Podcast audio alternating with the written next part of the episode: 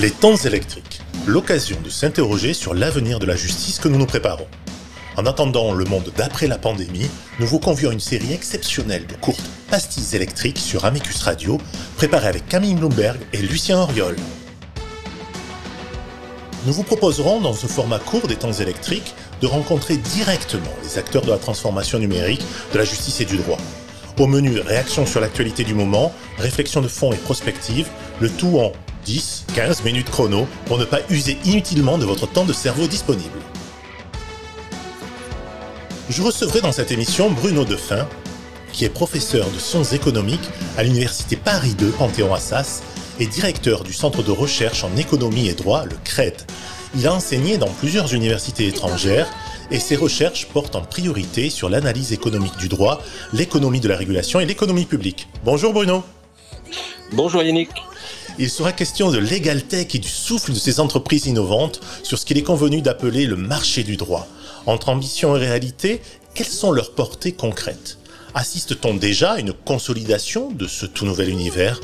Comment les acteurs traditionnels, publics et privés réagissent? Beaucoup de questions à traiter avec Bruno Defin. J'espère Bruno que vous êtes bien préparé.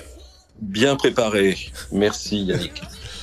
Cher Bruno, les legal tech sont-elles toujours aussi dynamiques en ce début 2021 Est-ce que le choc de la réalité a commencé à rattraper cette dynamique florissante?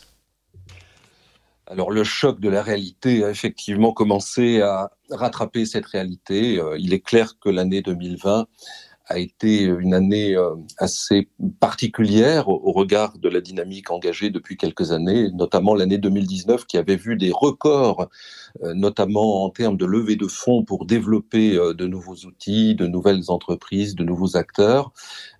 Il est clair qu'il y a un effet de ralentissement lié à la crise euh, les levées de fonds ont diminué de façon euh, significative. Pour autant, la crise est également, euh, d'une certaine manière, un accélérateur de développement.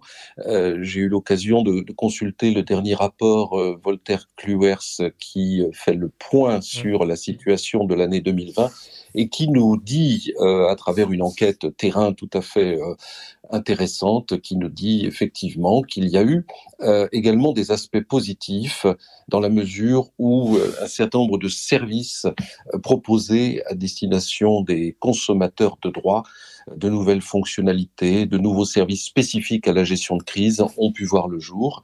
Mmh. Euh, c'est tout à fait intéressant euh, également de, de, de, noter que dans ce contexte, euh, ce sont les, les, entreprises qui sont les principales clientes des legal tech françaises, euh, de noter que les professionnels continuent à déployer des outils de legal tech, je pense aux avocats, aux notaires, aux huissiers. il y a euh, une particularité, euh, je pense que nous y reviendrons, euh, de la situation française qui veut que une bonne partie de, de la transformation numérique soit destinée aux professionnels avant de l'être directement aux justiciables. Mais j'ai manqué peut-être quelque chose, Bruno, c'est que j'ai même pas commencé par définir ce qu'était une, une legal tech. Peut-être pouvez-vous nous, nous, ah. aider à bien, bien situer. Ah oui, oui, tout à fait absolument essentiel de bien s'entendre sur le sens à donner à cette terminologie qui est aujourd'hui assez ancienne puisqu'elle a près de dix ans. Euh, littéralement, c'est une technologie juridique, technologie au service du droit. Euh, D'aucuns verront derrière cet acronyme euh, probablement la possibilité euh, de, de, voir apparaître l'image de l'intelligence artificielle. Ouais, j'y reviendrai, c'est un peu mon obsession, je suis désolé Bruno, j'y reviendrai. pour autant, pour autant, il s'agit d'un ensemble de technologies, et pas forcément les plus sophistiquées, pour permettre l'utilisation d'outils euh, technologiques à destination euh, de ces consommateurs de droits que j'évoquais précédemment.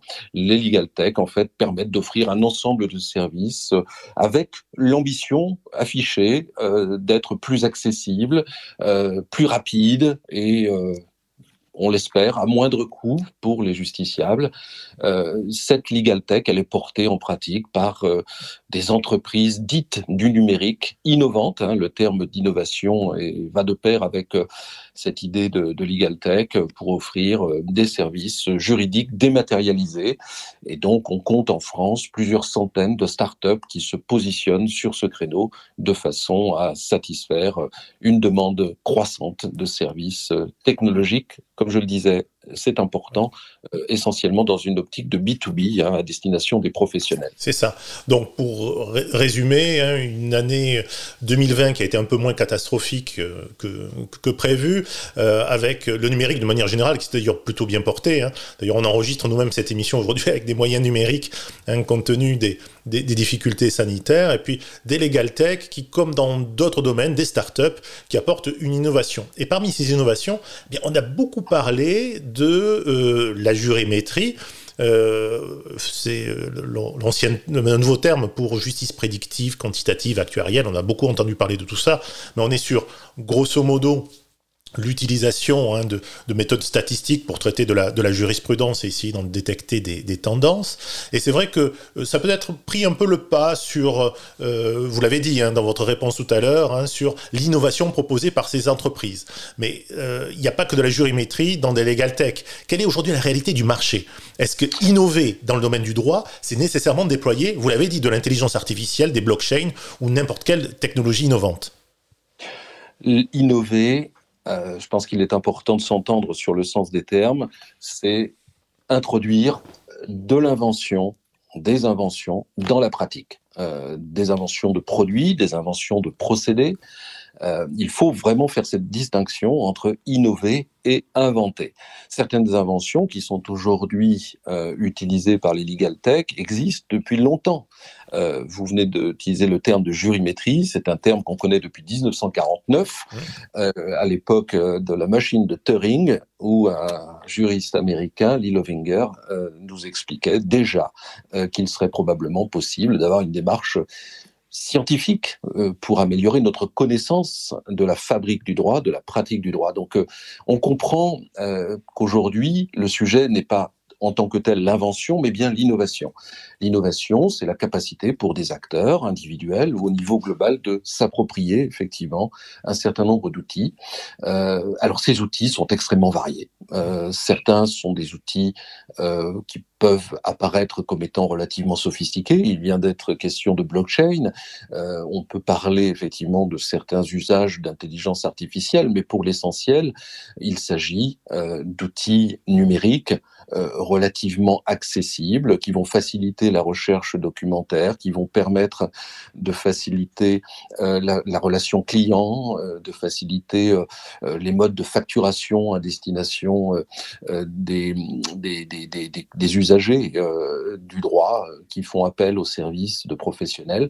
On comprend donc qu'il y a effectivement derrière cette idée d'innovation des gains de productivité possibles, euh, de nouveaux segments de marché qui vont apparaître. Alors, étant économiste, euh, vous comprendrez que je, ne résiste pas à l'envie de dire que cette innovation, elle est porteuse potentiellement de, de, de, de, bienfaits d'un point de vue économique, puisque euh, l'idée euh, quand même euh, propagée par la pensée économique depuis, depuis Schumpeter jusqu'à Philippe Aguillon aujourd'hui, c'est que l'innovation permet la croissance.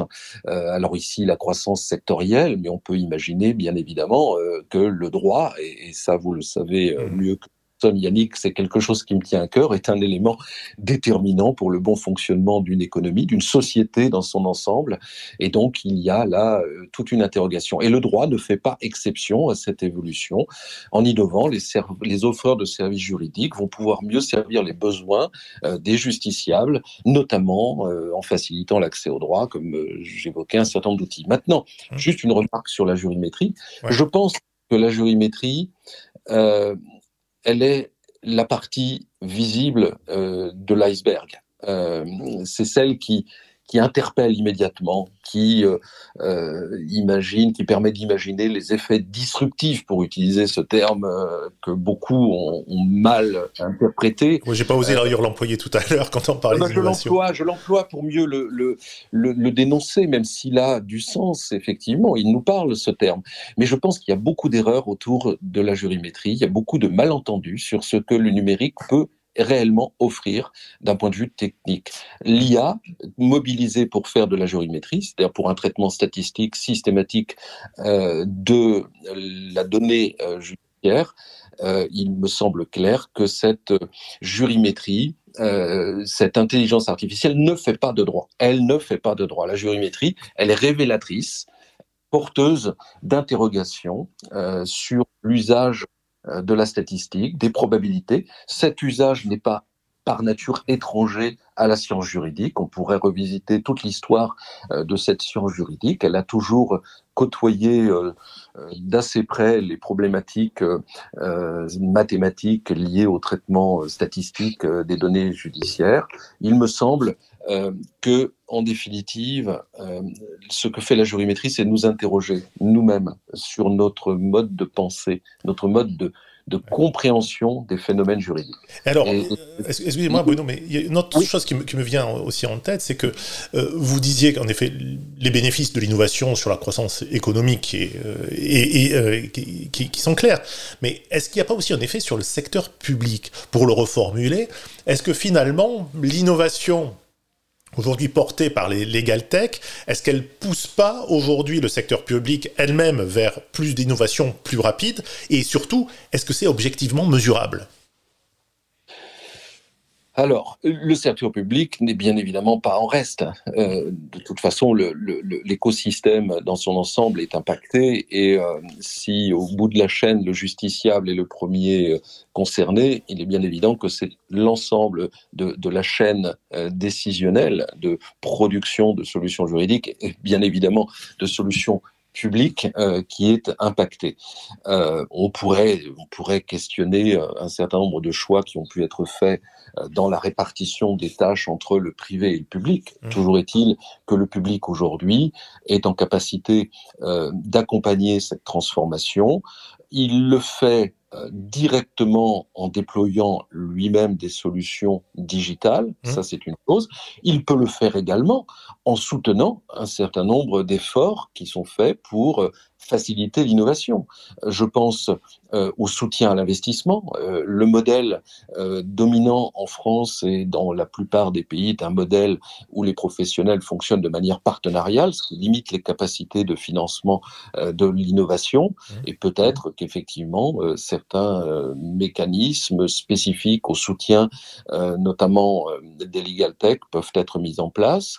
De la même manière, et ça c'est un combat, si j'ose dire, qui, que je mm. porte euh, à Paris 2 en facilitant la, formation euh, des juristes, des plus jeunes et des moins jeunes à travers la formation continue, il me semble qu'il euh, ne faut pas perdre de vue une chose essentielle, c'est que dans le domaine du droit, l'essentiel de la valeur créée vient du capital humain, c'est le travail. Nous ne sommes pas dans une activité industrielle au sens classique du terme, où l'innovation est visible avec de nouveaux équipements, de nouvelles installations, des machines qui seraient déployées et qui permettraient tout de suite de voir le saut qualitatif réalisé euh, dans certains secteurs. Dans le domaine du droit, c'est le capital humain, c'est la ressource, c'est la ressource travail qui est essentielle il faut la mettre à niveau. Il faut la mettre à niveau. Et je pense que si le secteur public a un rôle à jouer euh, important, c'est effectivement en facilitant, en mettant les moyens pour euh, assurer les conditions optimales de déploiement de ces solutions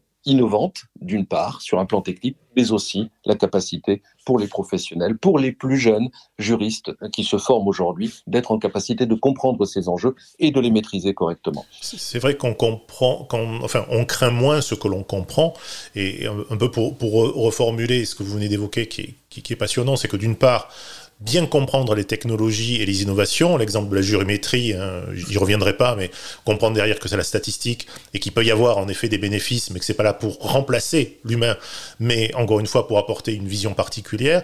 la deuxième chose sur le secteur public, hein, c'est tout à fait intéressant, se dire que le secteur public est aussi porteur, désolé du mauvais anglicisme, hein, de la digital literacy, c'est-à-dire créer des, ponts entre les matières.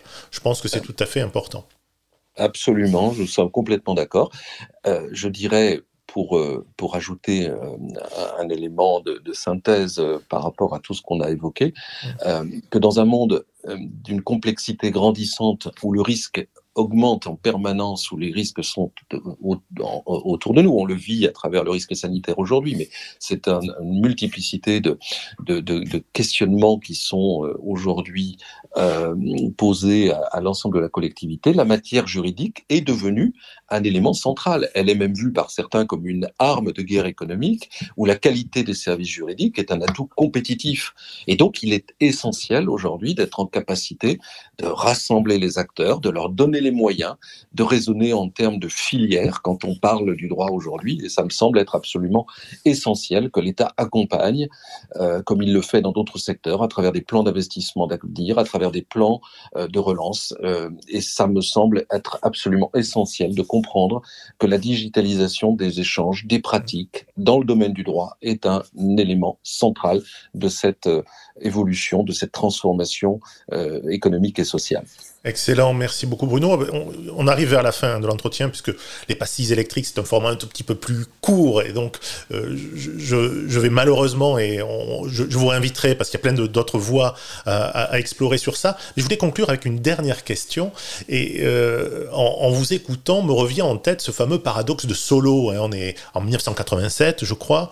L'économiste euh, prix Nobel disait on voit des ordinateurs partout sauf dans les statistiques de productivité. Alors on était à la fin des années 80 est-ce que aujourd'hui, 2021, euh, ce constat vous semble toujours euh, d'actualité étant précisé que là aussi, hein, on, voit qu'il y a de l'informatique partout, on l'utilise, nous sommes des utilisateurs quotidiens, mais il y a souvent des coûts cachés derrière ça. Hein. Je mettrai en, lien sur le, podcast un, article remarquable hein, d'une universitaire à Grenoble qui disait qu'aujourd'hui il y a de la numérace partout. Alors Bruno, numérace contre numérisation, c'est Legaltech qui nous apporte des solutions numériques. Est-ce que ça ne crée pas de nouvelles charges à côté? Ça crée de nouvelles charges et euh, l'allusion au, paradoxe de Solo, elle est pertinente, mais elle rencontre, je pense, une limite. Elle est pertinente parce qu'effectivement, euh, dans les années 80, 1980, l'ordinateur était, était partout, l'informatique euh, se déployait à tous les niveaux, et ce que soulignait cet illustre économiste prix Nobel, euh, c'est qu'il était euh, paradoxal de ne pas observer dans les chiffres euh, l'impact de cette transformation informatique de l'économie. ce qu'il voulait simplement dire, c'est qu'on ne retrouvait pas dans les gains de productivité du travail en particulier les effets de cette transformation informatique. Alors, je dirais qu'on peut faire un parallèle avec le numérique aujourd'hui, de dire le numérique est absolument partout. Pour autant, je pense euh, qu'on est en capacité de l'observer euh, de façon peut-être un peu plus euh, un peu plus satisfaisante que ne le le faisait euh, euh, solo dans les années 80. Euh, je viens d'évoquer l'exemple du droit. nous avons un certain nombre d'études, d'expériences à notre disposition qui montrent l'impact direct sur la productivité du travail des juristes de la transformation digitale. Donc oui, c'est pertinent, mais on, a progressé dans la mesure, dans l'observation. Euh, ça me semble être aujourd'hui indiscutable que nous sommes en capacité de, mesurer ces gains de productivité. Merci beaucoup Bruno. Je vous propose maintenant de faire un rapide tour de l'actualité du numérique et du droit. Au Conseil de l'Europe, le comité consultatif de la Convention 108, texte ayant inspiré le RGPD, a publié en janvier 2021 des lignes directrices sur la reconnaissance faciale il y est question de réglementation stricte de cette technologie, notamment dans les espaces publics, au vu des risques très sérieux sur la vie privée et la protection des données à caractère personnel. Les lignes directrices soulignent notamment la nature particulière de ces systèmes qui opèrent sans contact physique avec les individus et ne leur permet donc pas d'être nécessairement conscients du contrôle opéré, contrairement à la biométrie. Sur Internet, où l'on trouve de tout, comme dans le World Earth Catalogue des années 70, Philip Walsh, philosophe américain, a publié un texte extrêmement pertinent sur le rôle politique des algorithmes et leur absence de neutralité.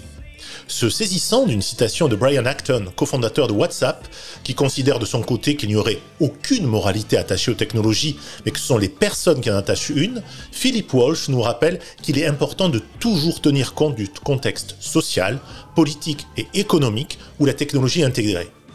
En d'autres termes, la technologie et les algorithmes ne sont jamais neutres. Ce court article de Philip Walsh fait naturellement écho à des auteurs comme Jacques Ellul ou Gunther Anders, mais surtout le philosophe Langdon Winner qui est cité avec son célèbre article Do Artifacts Have Politics? Cher Bruno, une réaction à cette actualité numérique? Les Legal Tech dépoilent-elles des solutions technologiques qui sont totalement neutres?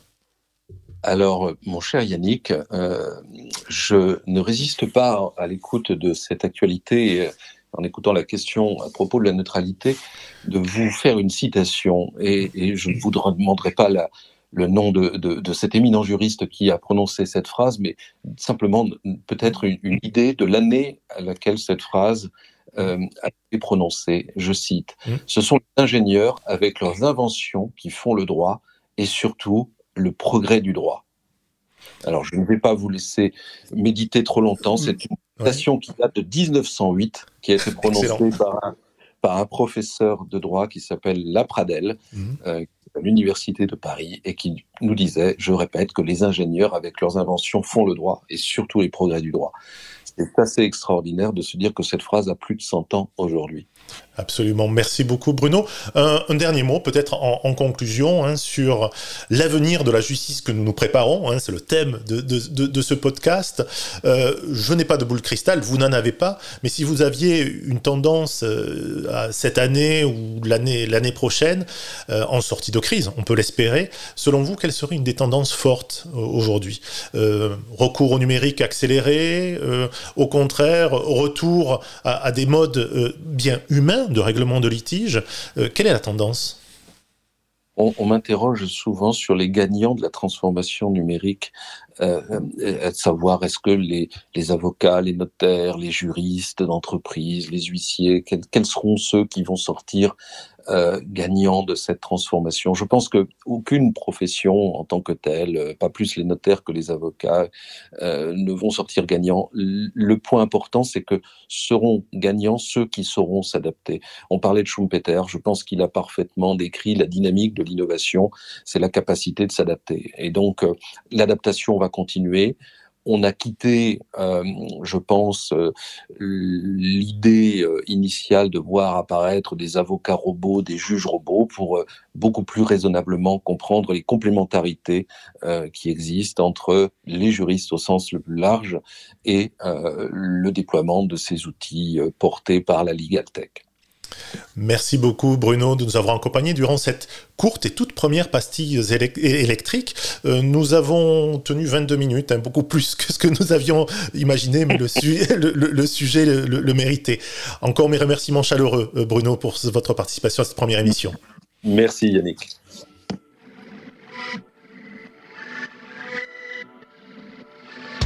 Les temps électriques, l'occasion de s'interroger sur l'avenir de la justice que nous nous préparons. Vous venez d'écouter Bruno Defin, professeur de sciences économiques à l'université Paris 2, Panthéon, Assas. Une pastille électrique préparée avec Camille Bloomberg et Lucien Auriol. Le générique est une reprise du titre de Kate Bush, Running Up That Hill, interprété par Meg Myers, et la musique durant la rubrique Actualité était de False avec le titre Exits. N'hésitez pas à nous retweeter, à nous partager sur les réseaux sociaux, hashtag Amicus Radio et hashtag les temps électriques. À très bientôt